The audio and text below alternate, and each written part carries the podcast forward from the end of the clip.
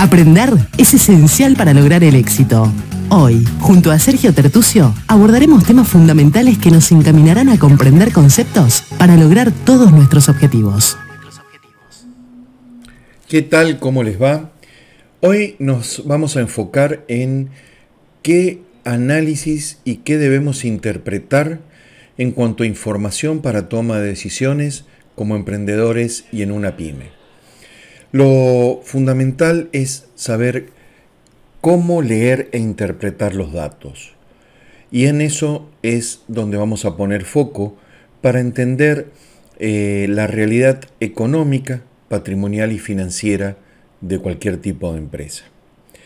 Por eso también vamos a avanzar a algunos conceptos de cómo interpretar a la rentabilidad eh, respecto de la inversión y vamos ya a comenzar también a entender y a analizar indicadores que son básicos y claves para medir la gestión económica y financiera de una empresa. Vamos a recordar qué información necesitamos para tomar correctas decisiones. Lo que habíamos dejado en claro es que la generación de utilidad es clave en la organización. Por lo tanto, como factor clave, como objetivo clave, debemos trabajar en entender cómo se genera esa utilidad. Por otro lado, comprendimos que eh, la velocidad del movimiento de inventarios y de cobros no es igual a la velocidad de los pagos, por lo tanto los ingresos y las salidas tienen su propia velocidad y si eh, la velocidad de la salida de dinero es más fuerte o más rápida que el ingreso, obviamente vamos a tener déficit o falta de cash. Analizamos cómo endeudarnos para poder crecer, es decir, cómo realmente tener apalancamiento financiero. Entendiéndose al apalancamiento financiero como esa capacidad de generar valor a través de fondos tomados de terceros. Vamos a reiterar, las tres reglas de oro en las finanzas son los lentes con los cuales debemos medir a nuestra organización. El primer lente es medir su rentabilidad, para ello trabajamos con el estado de resultados vamos a trabajar y, analizar con un segundo lente la liquidez y es empezar a medir la velocidad con la cual yo eh, compro, pago, vendo, cobro para poder tener un entendimiento de esa liquidez y cómo endeudarnos y crecer con equilibrio, es decir, perderle el miedo a la deuda y entender que a través de la deuda podemos crecer equilibradamente. Para la rentabilidad si recordamos, analizamos principalmente el tema del margen. Qué importante es para nosotros cuidar ese margen, tratar de que ese margen día a día sea mayor, entendiendo al margen como la diferencia entre el precio y los costos. Pero que además de ese margen debemos tener en cuenta el volumen, es decir, la cantidad por la cual nosotros tenemos un volumen de actividad y ese volumen de actividad por ese margen nos va a dar la utilidad. Y comprendiendo que el volumen y comprendiendo que el volumen depende muchísimo de la estrategia nuestra, de nuestra posibilidad de diferenciarnos y a través de esa diferenciación lograr un volumen. Y como herramienta vimos el estado de resultados. Es decir, es esencial el primer paso que una organización, un emprendimiento, una pyme debe tener, es su estado de resultado y su proyección del estado de resultados. Porque además de eso, vamos a comenzar a trabajar en la situación patrimonial, es decir, a ver cuál es el balance de esta organización, cuál es el balance entre lo que estoy invirtiendo y las deudas que tengo. Por eso, ya avanzando, evolucionando, pasando ya del estado de resultados, vamos a entender un poquito cómo armar el estado de situación patrimonial de una pyme. Y lo vamos a hacer con un ejemplo y con casos muy concretos y, digamos de, concepción real. El balance eh, incluye dentro de sus activos, y para poder entender qué son activos, son todos los bienes y derechos que tiene una empresa, le contraponemos los pasivos, que son las deudas y obligaciones que tenemos, y de manera tal que la diferencia entre ambos, entre todo lo que tengo y todo lo que debo, me da mi patrimonio. Es decir, el valor contable, reitero esto, el valor contable entre si yo vendiera todos mis activos, me hiciera de todos los activos, pagara todos los pasivos, ese remanente es el patrimonio que por eso se le llama patrimonio neto. Entonces, ¿cómo vamos a estructurar un balance? Vamos a colocar, vamos a listar, vamos a enumerar todos los activos que tenemos, todos nuestros bienes, todos nuestros derechos, y lo vamos a ordenar de una forma eh, especial, desde lo más líquido a lo más fijo. ¿Qué significa esto? Vamos a comenzar a listar los bienes que tenemos y los derechos que tenemos, como por ejemplo el dinero en caja, el dinero en bancos, las cuentas que yo ya tengo por cobrar, los inventarios que tengo para vender, y a todo eso le vamos a denominar activo corriente o activo de corto plazo. ¿Por qué? Porque es ese, activo, esos bienes y derechos que dentro del corto plazo, entendiéndose un año, van a transformarse en líquido, en dinero. Pero vamos a seguir listando porque tenemos instalaciones, tenemos infraestructura, propiedades, vehículos, etcétera, que lo vamos a ir listando y colocando dentro del activo no corriente. De esa manera, ¿qué estamos logrando? Vamos a lograr tener una columna, una torre importante de información que es el activo, toda la inversión que tiene la empresa. Pero obviamente esa inversión, todos esos bienes y derechos, alguien los financió. Entonces, por el otro lado, ¿qué vamos a tener? Vamos a tener otro listado donde vamos a enumerar los pasivos, es decir, los pasivos que son corrientes, que son de corto plazo, como el pago a proveedores, el pago al banco de deudas que tenga en el corto plazo, y también vamos a enumerar o listar aquellos pasivos, deudas, obligaciones que son a más de un año, que son a largo plazo, como puede ser un crédito eh, a largo plazo con garantía hipotecaria o con algún otro tipo de garantía, es decir, algún crédito a largo plazo. Y como dijimos, la diferencia entre activos y pasivos nos da el patrimonio neto. Ese patrimonio que es el valor contable en libros de lo que una organización tiene entre todos sus bienes y derechos y sus deudas. De esta manera, es muy importante que vayamos a la práctica.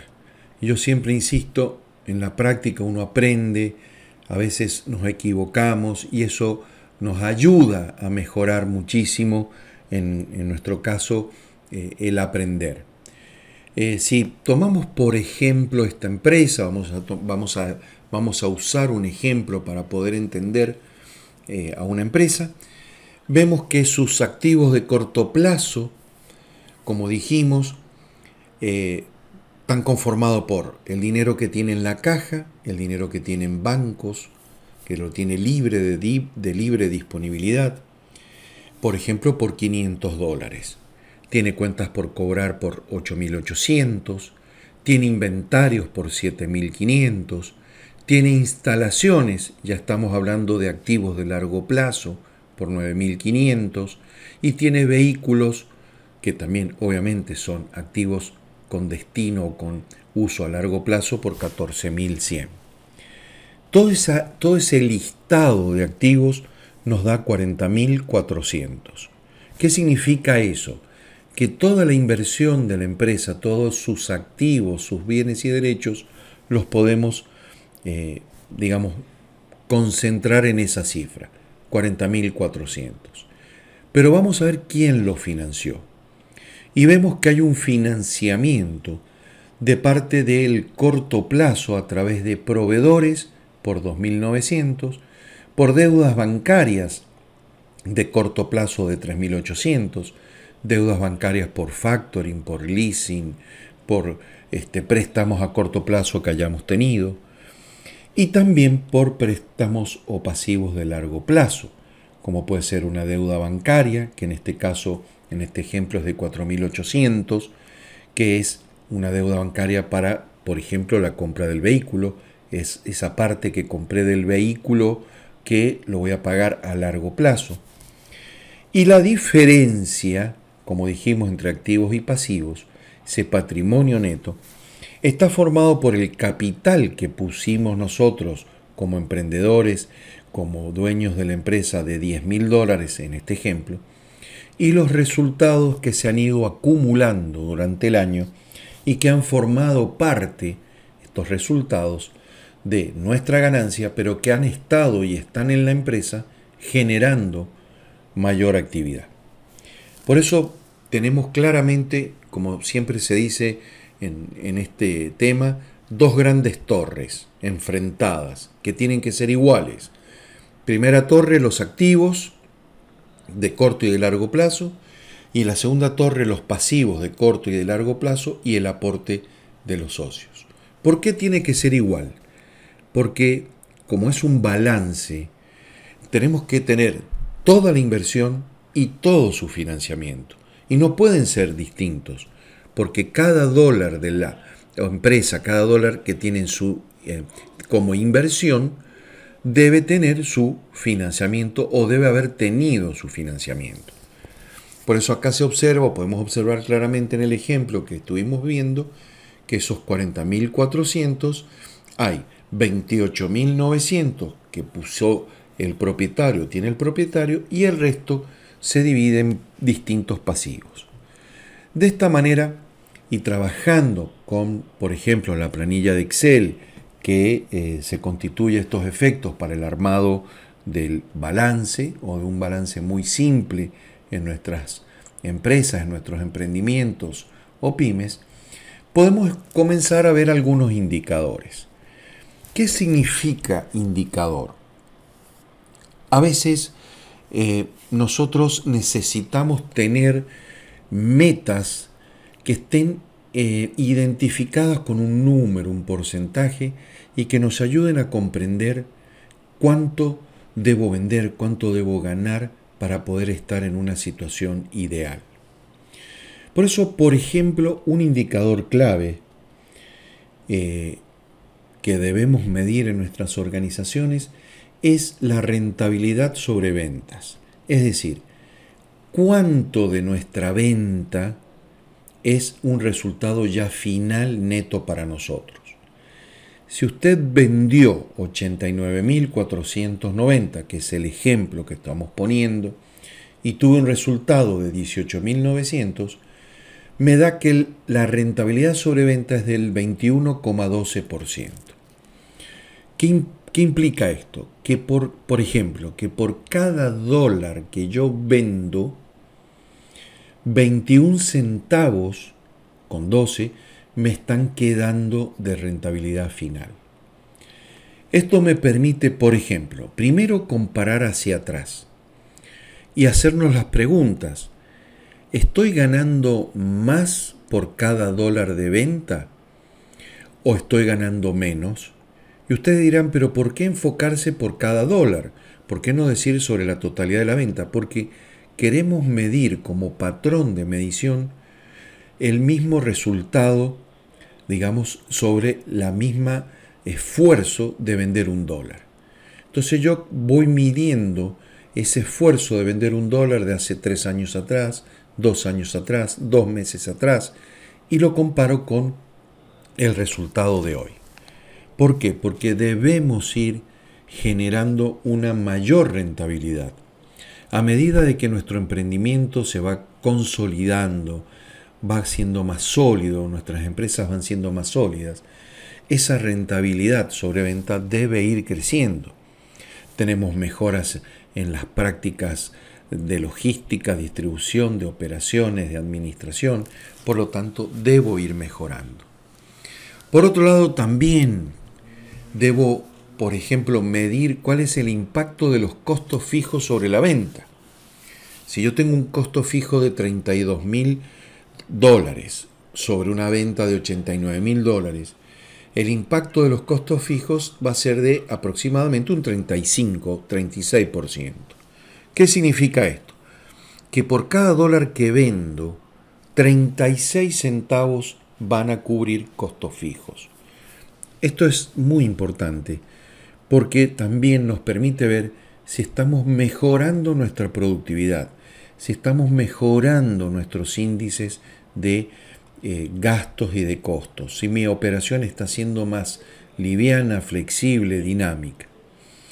Y obviamente tenemos que analizar los costos directos, es decir, aquel costo que es directamente relacionado con la venta o con la prestación de un servicio. Nuevamente, si vamos a usar, vamos a tener un ejemplo, vamos a tener un costo directo de 28.000 sobre una venta de 89.000 490 eh, vamos a tener un costo directo de 31,57%. ¿Y eso qué nos está diciendo?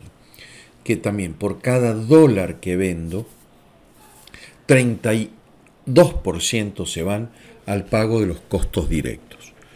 Nuevamente, los indicadores tienen que tratar de ser concretos, eh, medibles, que nos permitan rápidamente entender si vamos bien o si vamos mal.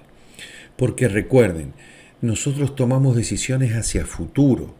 Por lo tanto, todo esto nos tiene que servir para saber si vamos en el camino correcto o no. Por eso es muy importante usar gráficos, gráficos por ejemplo el de torta, en donde uno ve el 100% de esa torta, que son la venta o los ingresos de la empresa, y cuánto de esa torta va, por ejemplo, a costos directos, a costos fijos, a intereses para el banco, a impuesto a la renta, a resultados, etc. Eso es la importancia, o esto, esta es la importancia que tiene el análisis de los indicadores, tanto en número como en la parte visual. Como también, además del gráfico de torta, podemos usar los gráficos de barra en donde podemos ver cada uno de los, en una barra, cuánto ocupa de esa barra cada uno de los costos. Y no queremos dejar ya de lado la em, necesidad de entrar en, en el análisis de la liquidez. ¿Por qué? Porque hemos estado hablando de resultados, hemos estado hablando de inversiones, estamos empezando a comenzar eh, a analizar eh, conceptos ya indicadores claves de gestión y vamos a concentrarnos en la liquidez. Dado que vamos a, vamos a analizar pronto el tema presupuestario, proyecciones, vamos a ver los flujos de fondos en, a, posteriori, pero ya vamos a comenzar a analizar un poquito lo que es el capital de trabajo y lo que son rotación y ciclos. ¿Para qué? Para entender la velocidad. Todas las empresas tienen una velocidad. Nuestro emprendimiento, nuestra pyme, tiene una velocidad. Una velocidad en la cual, por ejemplo, yo vendo. Ejemplo, mis inventarios. Entonces, vamos a calcular la rotación de inventarios. Voy a sumar todas las compras que he realizado para tener esos inventarios, es decir, para poder producir, tener, comprar esos inventarios y lograr una medida, un indicador de velocidad. Un ejemplo, si acá tenemos 28.250 de compra y tenemos un inventario promedio de 7.500, los 28.250 son anuales, significa que nuestros inventarios rotan, se mueven durante el año casi cuatro veces es decir, 3.77 si queremos ser bien, bien este, perfeccionistas. Pero uno dirá, bueno, pero ¿y qué significa que cada 3,77 veces se mueven nuestros inventarios? Esto nos permite llevarlo a, a días, ya siendo una relación de regla de 3 o simplemente dividiendo 360 o 365 sobre el indicador vemos que la rotación de inventario nuestra es de 95 días. No sabemos aún si está bien o está mal, simplemente lo primero que estamos haciendo es medir y medimos la rotación de inventarios. De esta manera yo sé que mis inventarios se mueven cada 95 días. ¿Esto qué implica? Que si yo comparo y vemos que la competencia tiene una rotación en menor tiempo, significa que tiene una mejor gestión de inventarios. Por eso, por ejemplo, la idea de permanentemente tratar de reducir estos 95 días debe ser una política en nuestras empresas. Tratar de tener no menores niveles de inventario, sino menores niveles de inmovilización de inventarios. Porque recuerden que a partir también del movimiento de los inventarios comienza la rotación de cobranza, es decir, si yo vendí 89.490 dólares y tengo cuentas por cobrar por 8.800, significa que durante el año estoy cobrando 10 veces, este, estoy rotando la cobranza 10 veces. Nuevamente, ¿qué significa en días? Ya haciéndolo en regla de 3 o como dijimos 360 sobre el indicador, nos va a dar o nos va a indicar que cada 35 días cobramos. Si por ejemplo nosotros le estamos dando a nuestros clientes 30 días para que paguen, ya ahí notamos que estamos con una cobranza con problemas. Es decir, ya tenemos 5 días de atraso en promedio en nuestra cartera. Como ustedes pueden ver, acá se empieza a ver la importancia de estos indicadores y de medir la velocidad. Y por último, la rotación de pago en donde yo relaciono las compras con el saldo que yo tengo con proveedores. Y por ejemplo, en este, en este caso, si yo tengo compras por 28.250 dólares en el año y mantengo un saldo con los proveedores promedio de 2.900, significa que tengo una rotación de casi 10 en el año y son 36 o 37 días para pagar. Ustedes dirán, bueno, pero tengo mis proveedores me dan 37 días para pagar, pero la cobranza se lleva 36. Bueno, estoy casi igual. Lo que yo eh, me demoro en pagar es lo que se demoran en, o lo que me demoro yo en cobrar es casi lo mismo que me demoro en pagar. Pero no es solo estas dos velocidades. Recuerden que los inventarios se demoraban 95 días para poder moverse. Entonces, como vemos en este caso, se necesita un capital de trabajo. Porque si bien yo cobro cada 36 días y ese es el, plazo con el cual pago, los inventarios que son los que generan la cobranza se demoran 95 días. Mi ciclo operativo es de 95 más 35. Esto luego lo vamos a trabajar también con más detalle pero ya nos va informando, ya nos va diciendo cuáles son las condiciones en cuanto al tema de los ciclos en la gestión de capital de trabajo. Y queremos también, por último, analizar uno de los primeros indicadores de liquidez, luego vamos a profundizarlos más, en donde vamos a sacar una cuenta muy sencilla. ¿Cuáles son los bienes y derechos que tengo a corto plazo versus los pasivos o deudas y obligaciones de corto plazo? En el ejemplo que vamos a dar, tenemos activos de corto plazo por 16.800 y pasivos por 6.700. ¿Qué significa? Si yo divido, me va a dar 2.51. Tengo un índice de liquidez de 2.51. Significa que por cada dólar que yo debo, tengo 2 dólares con 50 para pagar. Esto en principio es un semáforo en verde. ¿Qué significa? Que estoy bien. ¿Por qué? Porque todo lo que tengo a cobrar, a vender y en efectivo en el corto plazo me sirve para pagar las deudas de corto plazo.